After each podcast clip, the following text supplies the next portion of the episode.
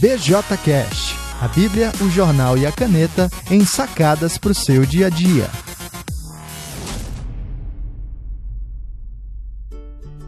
Olá pessoal, eu sou Alan Porto, sou o autor do BJC, a Bíblia, o jornal e a caneta, e do BJCast que você está ouvindo agora.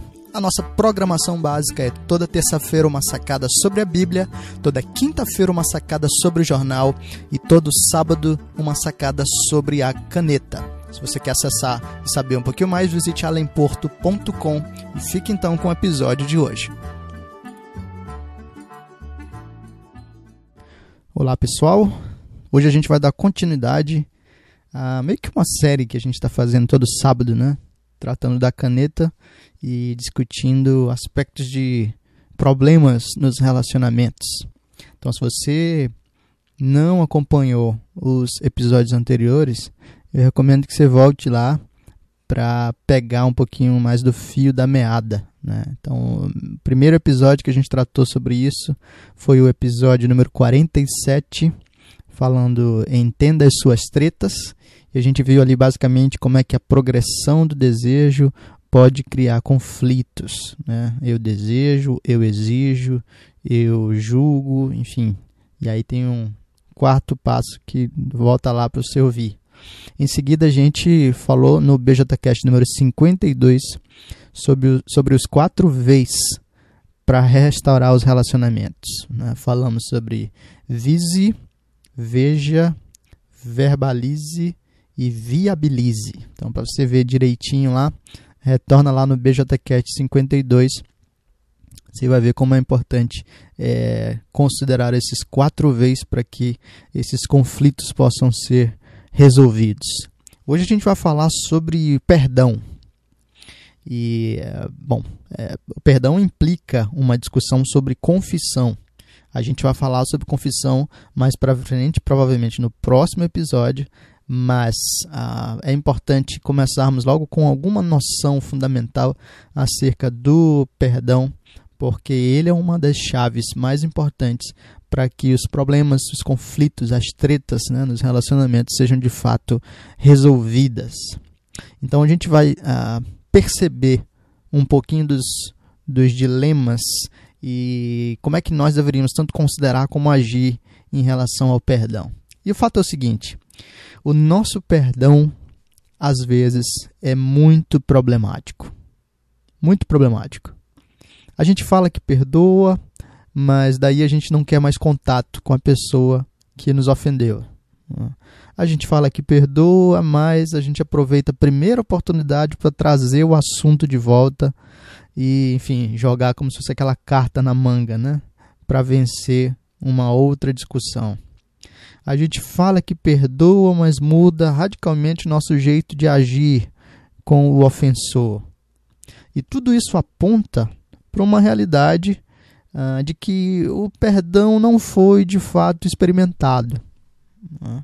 A chave para isso é comparar esse perdão que a gente está dizendo que, que ofereceu né, com o nosso modelo, com o nosso padrão de perdão, que é o nosso Senhor.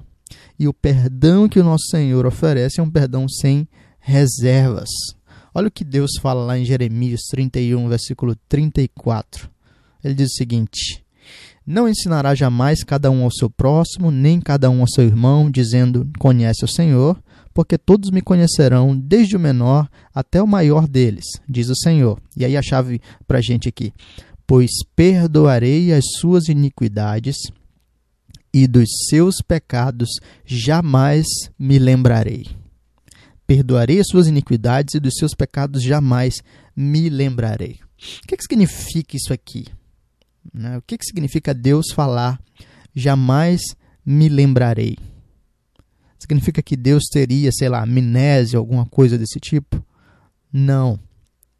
Então, o que, que significa na prática a afirmação de Deus dizendo que não mais se lembraria nos nossos, dos nossos pecados.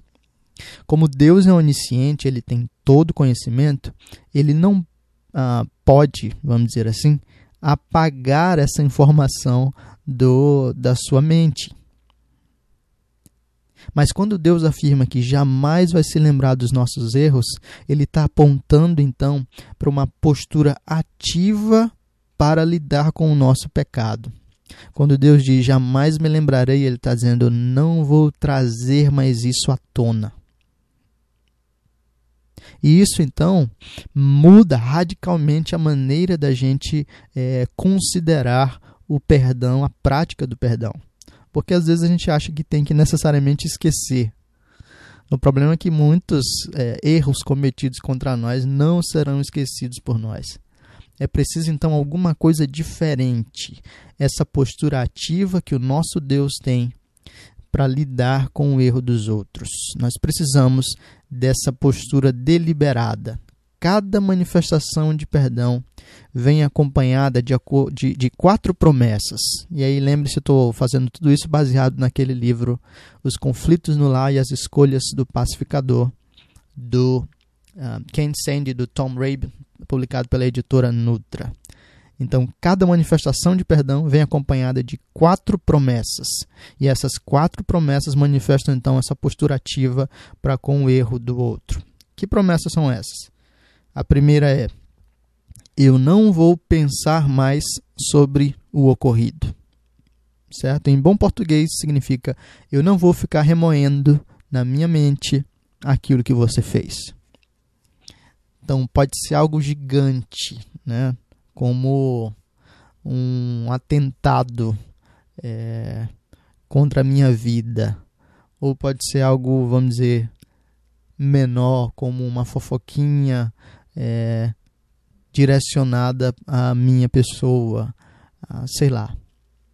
O fato é que quando eu digo eu te perdoo, eu estou me comprometendo a não mais remoer esse erro no meu coração, na minha mente. Isso não é fácil, tá? Isso não some assim com, com tranquilidade do dia para noite. Não, isso implica uma postura realmente intencional de cortar o pensamento quando ele vem. A tentação vai ser de me vitimizar, vai ser de ficar alimentando um senso de que eu fui injustiçado ou qualquer coisa nesse sentido. Mas o que eu preciso é, quando o pensamento surge, cortar a tentação, me lembrando de promessas da Escritura, uh, ou fazendo como Filipenses 4 ensina, permitindo que na minha mente só habitem pensamentos que são puros, que são santos, que são louváveis e coisas desse, desse tipo. Então, em vez de ficar remoendo repassando o evento, né? É, investigando o que será que a outra pessoa estava pensando e não sei o que, não sei o que, eu simplesmente decido não dar bola para esse tipo de pensamento. Veio, eu corto. Eu corto com um, uma frase da Bíblia, eu corto com uma promessa do Senhor, eu corto com um versículo, eu corto com um trecho de uma música que me lembra uh, do perdão de Deus e por aí vai. Eu não vou mais pensar sobre o ocorrido, eu não vou mais ficar remoendo isso. Esse é o primeiro aspecto. E esse compromisso é fundamental, porque enquanto eu ficar remoendo o erro do outro no meu coração, eu não vou conseguir seguir adiante no meu relacionamento com esse ofensor. Enquanto eu retiver e, e, mantiver essas coisas no meu coração, eu vou alimentar dentro de mim um senso de ter sido ofendido, injustiçado e por aí vai. E mesmo que num primeiro momento, quando eu falei eu perdoo, né, é, eu consiga manter a civilidade, se eu fico guardando isso no meu coração, o fato é que vai crescer em mim ressentimento e amargura. E eventualmente eu vou lançar isso em cima de outras pessoas, especialmente em cima daquele que me ofendeu. Primeiro compromisso, eu não vou pensar mais sobre o ocorrido. Segundo compromisso, eu não vou mais mencionar o que aconteceu e usá-lo contra você.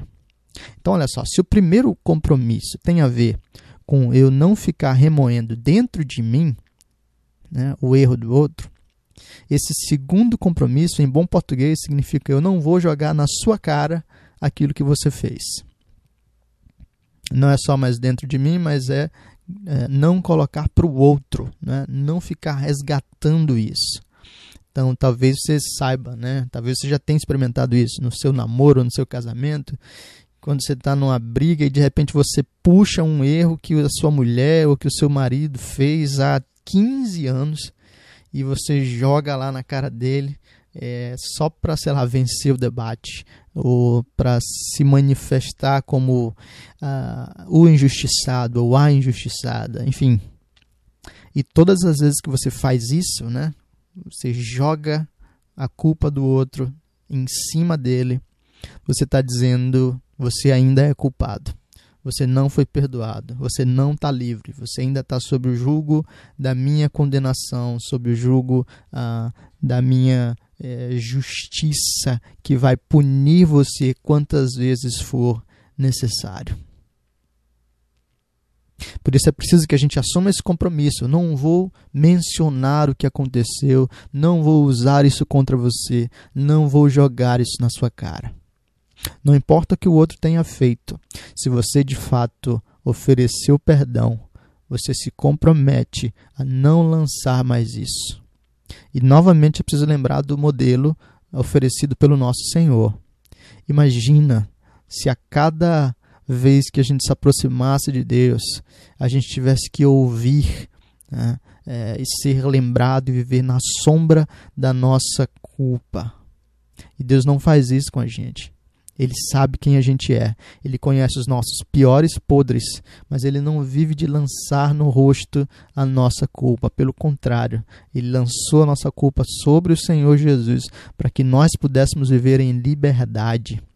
De maneira que aqueles que tinham um passado completamente destruído hoje têm uma história totalmente nova por causa da graça de Deus. Esse é o padrão para a gente. Não vou mas mencionar o que aconteceu e usá-lo contra você é o segundo compromisso. Terceiro compromisso: eu não vou falar para as outras pessoas sobre a ofensa. Em bom português, eu não vou fofocar. Então, a gente está pensando em como se fossem círculos é, concêntricos. Né? O círculo mais restrito, eu não vou ficar remoendo isso para mim num círculo um pouquinho mais abrangente, eu não vou usar isso contra você. Agora, nesse círculo um pouco maior, eu não vou sair falando o que aconteceu para as outras pessoas. Se eu perdoei de fato, não basta eu simplesmente não falar para a pessoa a quem eu perdoei. Mas eu também não devo sair falando para as outras pessoas o que Fulano fez comigo né? ou deixou de fazer. Cada, cada vez que eu alimento fofoca sobre o erro do outro, eu estou novamente retendo o perdão, segurando a pessoa sob a minha condenação. E estou contribuindo para que o outro seja visto em seu pecado, não apenas por mim, como por outras pessoas também. Mas o impacto disso para mim é ainda maior, porque ao falar do erro do outro para as outras pessoas, eu continuo alimentando no meu próprio coração o ressentimento, a lembrança, o desejo de vingança, punição, alguma coisa desse tipo, e não consigo seguir adiante.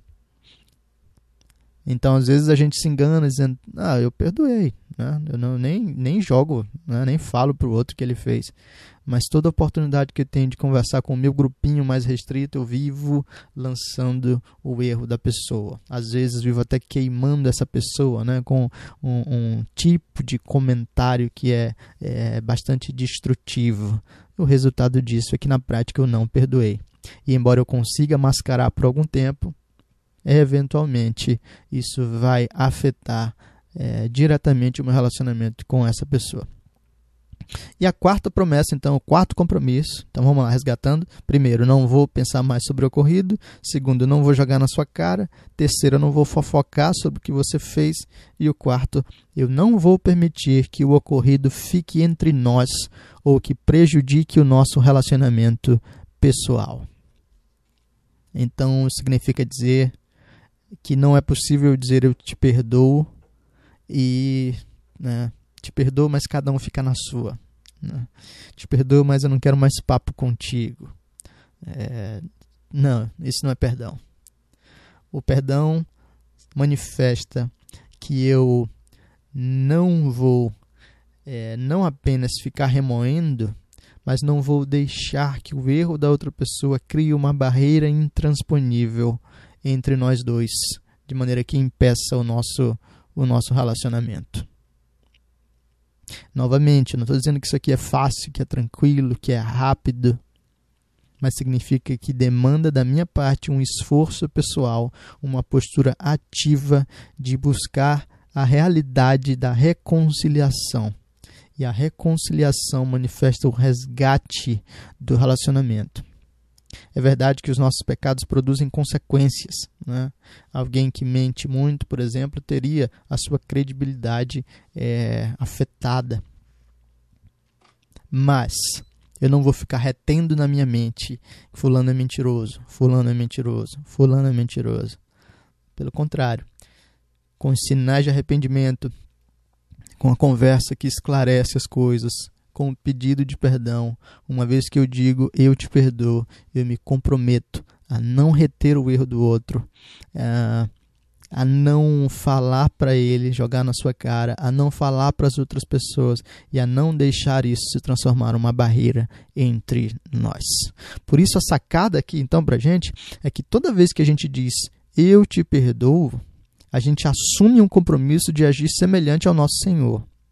Isso não é baseado em emocionalismo, né? eu não tenho que esperar eu me sentir bem em relação ao outro, mas é baseado na compreensão da verdade acerca do perdão de Deus. O que a Bíblia fala sobre perdão não demanda de como eu estou me sentindo, e é baseado na disposição de seguir em frente em obediência ao Senhor e em amor ao próximo, apesar do erro dele. Então é menos emocionalismo e mais dependência de Deus. Toda vez que eu digo eu te perdoo, eu estou assumindo quatro compromissos, que são eu não vou ficar remoendo isso, eu não vou jogar na sua cara, eu não vou focar para as outras pessoas do seu erro e eu não vou deixar isso virar uma barreira entre nós dois. O que, que você vai fazer com isso? Né? Você está segurando, retendo o perdão que deveria dar para alguém? Uma das coisas mais interessantes aqui é perceber que a Bíblia faz uma conexão entre o perdão que a gente oferece para os outros e aquele que a gente recebe de Deus. Né? Quando a gente ora o Pai Nosso, Jesus nos ensina a orar dizendo: Perdoa as nossas ofensas, como nós perdoamos aqueles que nos têm ofendido. E aí, você tem coragem de fazer essa oração? Na parábola também do credor incompassivo, a gente tem uma demonstração da incoerência, né? de alguém que foi perdoado por uma dívida absurda e de repente quer cobrar uma dívida pequena de outra pessoa. A lógica é a seguinte: o perdão que Deus nos deu é tão gigante, é tão absurdo, que e você não podemos reter o perdão às outras pessoas. Por isso a gente precisa manifestar esse perdão assumindo esses quatro compromissos que demandam uma postura ativa, exercício, esforço, demandam é, treinamento, por assim dizer. Mas efetivamente é isso que promove reconciliação. E a questão é: qual é então o primeiro passo que você pode dar nessa direção? Não segura o perdão de ninguém, mas vai lá, conversa com a pessoa, conversa com quem você está em conflito, né? esclarece as coisas, corrige os erros, confronta se for necessário, mas uma vez esclarecido tudo, perdoa. Qual o primeiro passo que você pode dar nessa direção? É ligar para a pessoa? É mandar uma mensagem? Faz isso agora mesmo e começa essa caminhada aí de reconciliação. Oferece perdão, porque Deus te perdoou, Deus nos perdoou em Cristo Jesus e, como Ele prometeu, jamais vai se lembrar dos nossos pecados. Então é isso. Se você gostou desse episódio, você pode passar adiante. Compartilhe com as pessoas no WhatsApp, nas redes sociais, curte lá e indica para mais pessoas acessarem alemporto.com/bjcast ou então procurar no iTunes ou no SoundCloud BJCast e assinar lá para você receber as atualizações direto no seu celular. Grande abraço, Deus abençoe e até o próximo.